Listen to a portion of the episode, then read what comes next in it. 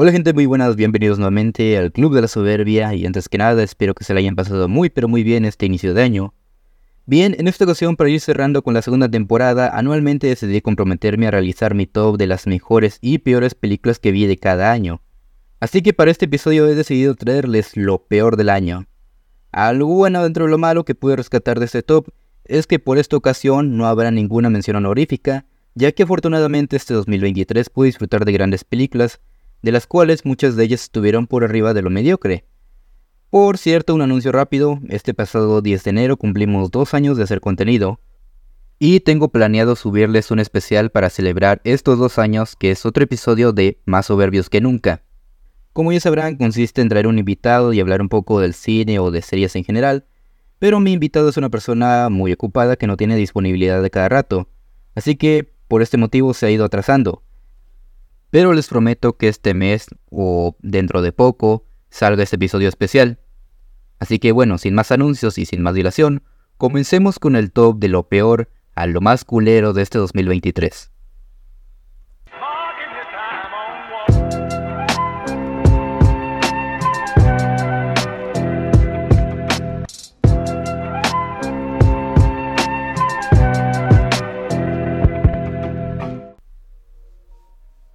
No quiero sonar hater de este director, de verdad, no es mi afán el ofender a la gente que lo aprecia.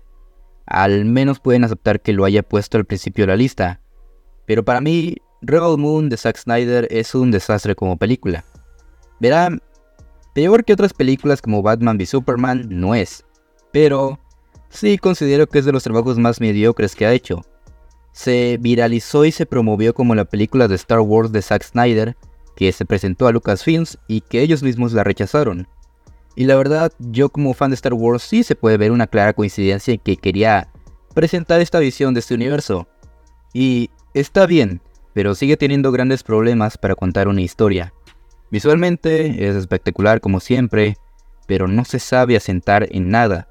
Ni a sus personajes, ni a sus mundos, su política, nada y cómo me hartó el slow motion excesivo en cada escena, para hacer todo más dramático o épico. Si no es una película que le vayas a dar una duración de 15 horas, Snyder hace una película que se siente muy incompleta. Quisiera conocer al sujeto que dice que Apple TV no tiene ninguna mala película cuando saque mi puesto número 9. Verán, de cinco películas en las que aparece Ana de Armas, muy posiblemente dos sean malas y una sea muy, muy mala. Y no es por ser hater de ella, de hecho la considero una excelente actriz, si no, no hubiera dicho que se merecía una nominación al Oscar por la cinta de Blonde el año pasado. Otra cinta muy mala de ella, pero todo eso lo hablé en su respectiva reseña. El punto es que muchas veces la veo involucrada en muchos proyectos malos. En este caso fue por la película Ghosted, co-protagonizado con Chris Evans. Esta es una comedia romántica que llega a rozar lo absurdo y llega al punto en el que ya le vale madre sus personajes y su historia. Y es triste porque estos dos actores ya han compartido pantalla juntos en The Grey Man y en Knives Out. Y en la vida real se ve que son grandes amigos. Ambos tienen una química muy divertida, pero en Ghosted sentí que todo fue muy forzado a pesar de todo esto. Yo sé que no le puse una calificación en mi reseña a la película de Rápidos y Furiosos 10. Pero vamos, ¿alguno realmente sí la considera una buena película? Por favor, séme sincero y respóndeme de todo corazón estas preguntas. ¿No sentiste esta cinta un refrito de toda la saga? ¿O verdaderamente sientes que te contó algo? ¿O algo más sencillo? ¿Sientes que la cinta está completa Entiendo a la gente que le gusta ver esta saga, es más, yo la disfruto aunque no lo parezca. Pero esta décima entrega no significó nada. Solo es ver a Toreto y a su familia hacer cosas imposibles por milésima vez para que al final nos hagan la de Marvel al decirnos, no, espérate, que a la siguiente película todo cobrará sentido. Ah, como me cagan estas películas que no pueden concluir sus arcos hasta meramente al final y nos hagan esperar a que la siguiente es la buena. Para mí, la historia de esta familia ya debió terminar. Si por algo está aquí la película El Exorcista Creyentes, es principalmente porque se trata de una secuela directa de la película de 1973. Ya les confesé que no soy muy fan del cine de terror, pero este 2023 la mayoría de cintas de este género las pude apreciar bien y las disfruté, a excepción de esta que acabo de mencionar. El mayor problema que recae en esta cinta es que se siente demasiado estorbosa. Hay personajes que tienen demasiado tiempo en pantalla que al final no son importantes, porque los conoces tan pocos que te hablan madre al final de la cinta. Y eso creo que es lo que más falla, que se siente tan intrascendente y olvidable. Los personajes no importa, la historia no importa, incluso el mismo exorcismo no importa. Quiere causar terror que sí lo intenta, pero no sabe cómo porque todos los diálogos que muchos de ellos son muy absurdos y hasta parece que desprecian a la precuela cuando está mucho peor estructurada que cualquier otra película que salió este año. Y con toda la mediocridad de la historia, lo único terrorífico que hay de la película es el tiempo que perderás viéndola.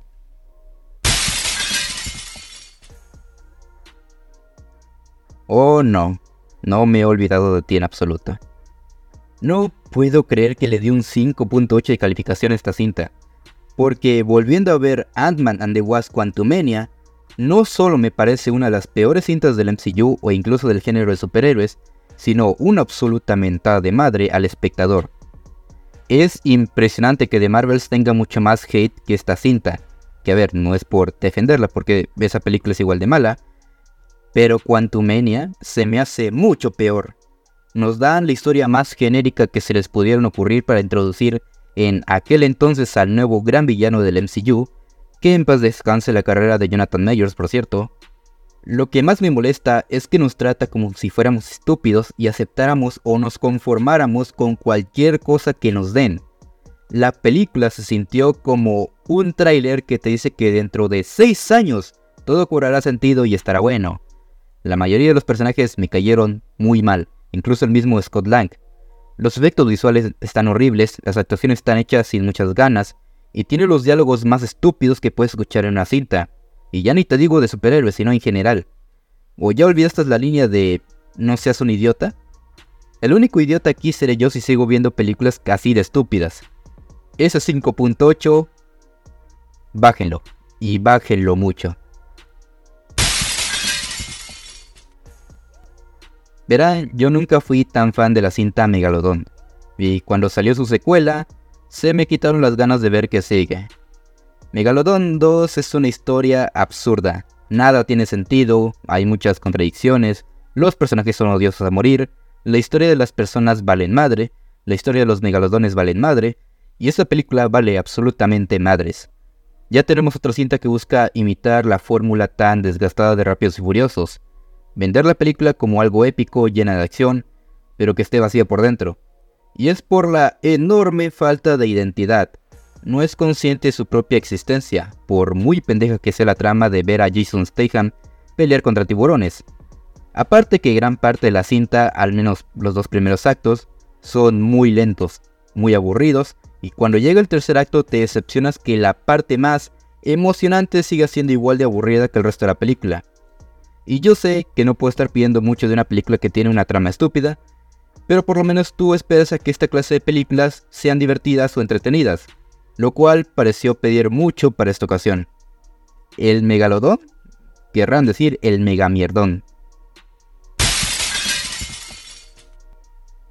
A ver, puede que sea un poco ojete de mi parte el poner una cinta independiente que fue realizada por un fan en vez de que la haga algún estudio o una superproducción. Pero Spider-Man Lotus es la peor película del personaje que he visto en mi vida. Esta cinta, al igual a otras adaptaciones de otros medios, ha demostrado que el ser fan no es sinónimo de calidad. Spider-Man Lotus fue fuertemente atacado antes de su estreno, el cual ya lo expliqué en mi reseña, pero independientemente de la polémica, esta cinta está mal hecha. Ignoremos las puestas en cámaras y las actuaciones que están mal realizadas porque sabemos que no son gente profesional pero la historia, sus personajes, el significado de portar la máscara, parece que incluso suena como una parodia, porque tiene muchos diálogos tan vagos que son los que resuelven todo, hay escenas innecesariamente largas que no llegan a nada, no sientes que el haberla visto te haya dejado algo propositivo, le doy mi respeto por el CGI y el score que son buenos, incluso para hacer algo independiente. Pero el resto de toda esta producción es atroz. Y se suponía que sería mejor que las películas de Spider-Man de Tom Holland, no mames. Algo bueno que por lo menos pude destacar después de haberla visto es pedirle disculpas a The Amazing Spider-Man 2. Oficialmente, ya no eres la peor película del trepamuros. Esta película la terminé viendo en contra de mi voluntad. Ya sabía que iba a estar mala, ya sabía que la historia iba a ser una completa pendejada, ya sabía que las actuaciones iban a estar horribles, y ya sabía que el mensaje iba a estar implícitamente mal ejecutado. ¿Y cómo lo sabía? Pues porque la película está producida, escrita y protagonizada por Marta Gareda. Fuga de Reinas es de las mayores pendejadas que vi este 2023. Hasta parece que ni salió este año de lo olvidable que fue. Es triste ver que en un año donde al cine mexicano, donde se estrenaron cintas muy buenas como Sobreviviendo a mis 15, Señor Influencer, Radical y Totem, le fue mejor que en otras ocasiones, y que Netflix haya estrenado algo como esto, no tengo palabras. Bueno, de hecho sí, si no, no estaría resaltando lo malo de esta película. Se supone que es una película que busca resaltar a las mujeres y enaltecer el feminismo, pero las deja peor paradas. Trata a sus protagonistas de estúpidas, sin sentido común, incluso las sexualiza de manera innecesaria, y son muy castrantes de inicio a fin. Y al final todo es resuelto tan espontáneamente que no entiendes qué se supone que debiste aprender. Fue una completa pérdida de mi tiempo que nunca recuperaré. Lo peor de esta cinta y lo que me terminó dando risa fue que creyeron que tendrían una secuela, los Caballeros del Zodiaco es un intento fallido de llevar esta adaptación a live action, incluso me atrevo a decir que fue peor que la película de Dragon Ball Evolution. Las adaptaciones de animes han tenido grandes problemas para ser llevadas a la pantalla grande. En el caso de los Caballeros del Zodiaco fue en crear una historia mediocre, con personajes huecos donde todo lo que te presentan durante las casi dos horas de película al final no importaron. Todo se siente como un pretexto para que haya una historia, y aunque la premisa llega a ser interesante, el desarrollo de los personajes y la profundidad de su historia son cosas que la película olvida desde el inicio. No terminé de conocer quién es Saint Seiya, o el conflicto que deberán atravesar, y el tercer acto se siente muy encimoso, como si quisieran contar seis historias o subtramas en los últimos minutos de la película. Yo no sé cómo alguien nos dijo que todo esto estaba muy mal hecho, que así no se cuenta una historia. No soy fan de la serie, pero no quisiera conocer la reacción de alguien que sí lo es al ver esta película.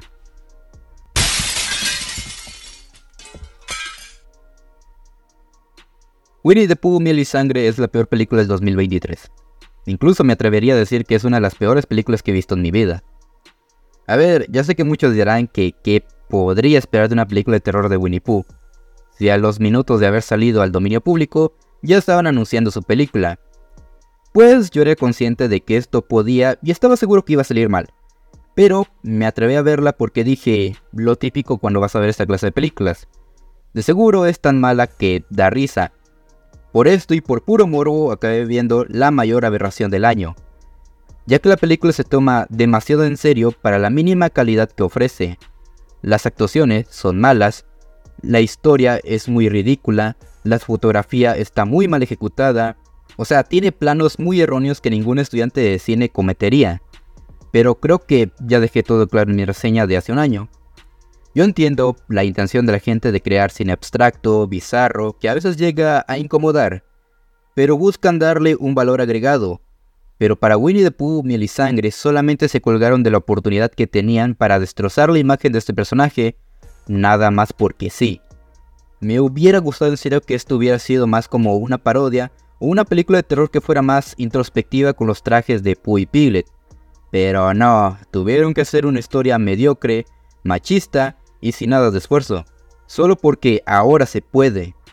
Winnie the Pooh, Miel y Sangre la considero la peor película del 2023. Y bueno gente, espero que les haya gustado este listado. Ya saben que para que haya luz debe haber algo de oscuridad. Para hablar de las buenas películas debo de hablar de las malas también. Te invito a que me digas cuáles fueran tus películas que más odiaste este año. En el siguiente episodio tocará hablar de lo mejor que vi en este 2023. De momento recuerden que pueden seguirme en Instagram para enterarse de cuando subo episodio nuevo. Y les recuerdo que pueden ponerme debajo en la descripción qué película o serie quieres que le haga reseña. Como siempre yo me despido y nos veremos en otra reseña mamadora. Yo soy Dante y esto fue El Club de la Soberbia.